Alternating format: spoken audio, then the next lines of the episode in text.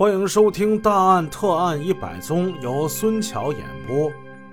送豆腐的小童见两个打更老人一直没出来，他推门进屋，却发现了两具尸体。俩老人好可怜呐，满身满脑袋全是血，早死多时了。小童吓得转身往外跑，一边跑一边喊：“杀人了！杀人了！”小童冲出了这个充满着血腥味的屋子，跑到北面十三路汽车站的站房。他想在这儿找一部公共电话，赶紧报警啊！可是此处并没有电话。他又跑到七路电车的站房，这儿有电话。他用颤抖的手拨动了幺幺零。经过市刑侦支队和沈河区公安分局刑侦技术人员的勘查。认定两名打更人是在睡梦之中被破窗而入的犯罪分子给杀死的。而后，犯罪分子撬开了商店的金库，抢去了全部的供销款。这就是以往的经过了。那个值班的中年人一边说一边叹气：“哎，你说说，这整整一年了啊，这个案子啊，这不还没破呢吗？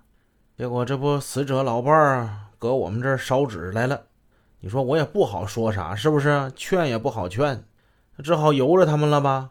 旁边就有围观的群众就问：“哎，这个案子为啥还没破呢？”那你这事儿你得问公安局去。现在那犯罪分子啊，来无踪去无影的，可高明了。公安局啊，哎呀，他们现在也不行啊。说完，中年人只好是转身走了。商店门前依然是那些凄凉悲切的哭声，三三幺血案被害家属的哭声和群众的议论，使许多参与此案侦破工作的刑侦人员深感愧疚与不安。痕检技术员徐光仁就是其中之一。作为一名老刑警。徐光仁赶到三三幺案件的现场勘查工作已经做的是够细了。这小波门市部是一家比较大的副食品商店，有长达五十米的营业室。商店面临大街，后面呢是居民区，楼上是住户。勘查中就发现，商店后面的一排窗户中，挨着曹姓居民小棚房的那面窗户。也就是商店食品组的窗户，这边上就有新鲜的撬压痕迹，显而易见。由于这窗台上放着两个暖水瓶，还有一架台秤，如果是推掉整扇条形铁栅栏的话，那肯定就会发出很大的声响。你推它的话，那暖水瓶跟台秤可能掉地上啊。这样的话，打更人可能提前有了准备。那么再加之呢？这里离打更人住的地方比较的近，所以犯罪分子最终呢是放弃了这个入口，转到了南面肉食组的那面窗户去了。这里离打更人最远，所以犯罪分子即使是推掉铁栅栏发出声音，估计啊这俩老人未必能醒。最后的结果呢，果然如犯罪分子所料。沉沉酣睡的这两个可怜的老更夫，谁也没醒。那铁栅栏其实并不算轻，它掉下来的时候发出了比较大的声响。事后调查得知，住在二楼的住户有人就曾被这铁栅栏掉在地上的一声给惊醒。他当时站在楼梯上往下看了看，但是没有见到人，他就回去了。那两名更夫呢？一个六十五岁，一个七十二岁，如此高龄呢，还出来工作，精神固然可嘉，可怎奈年迈迟钝，反应不佳。除了每天夜里到商店睡觉之外，怎能负得起治安保卫的重任呢？犯罪分子进入营业室，从卖牛羊肉的肉组这边的一个刀箱子里边取出了一把剔骨尖刀。穿过营业室走廊，蹑手蹑脚地向打更人住的办公室逼近。凶杀现场表明，犯罪分子先后使用了三种取自店内的凶器，分别是肉组的一把尖刀，菜组的一个标着二百斤字样的台秤的秤砣，和办公室的一把炉铲。两名更夫每个人身上都挨了三刀，然后又被人用秤砣和炉铲打击头部。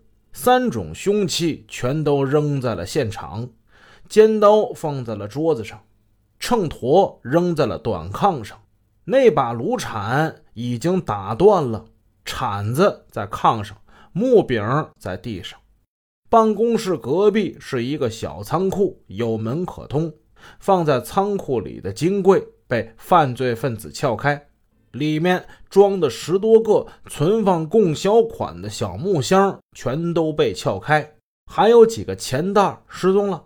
大约两千七百元的供销货款被洗劫一空，但三千多斤的粮票却安然无恙。事后，其中一个被害者家属说，更夫使用的一个手提兜子，这兜子不见了。那据分析，应该是犯罪分子用这个兜子装着赃款，把这兜子就带走了。经过仔细的勘查，没有发现犯罪分子的指纹，显然他是戴着手套作案的。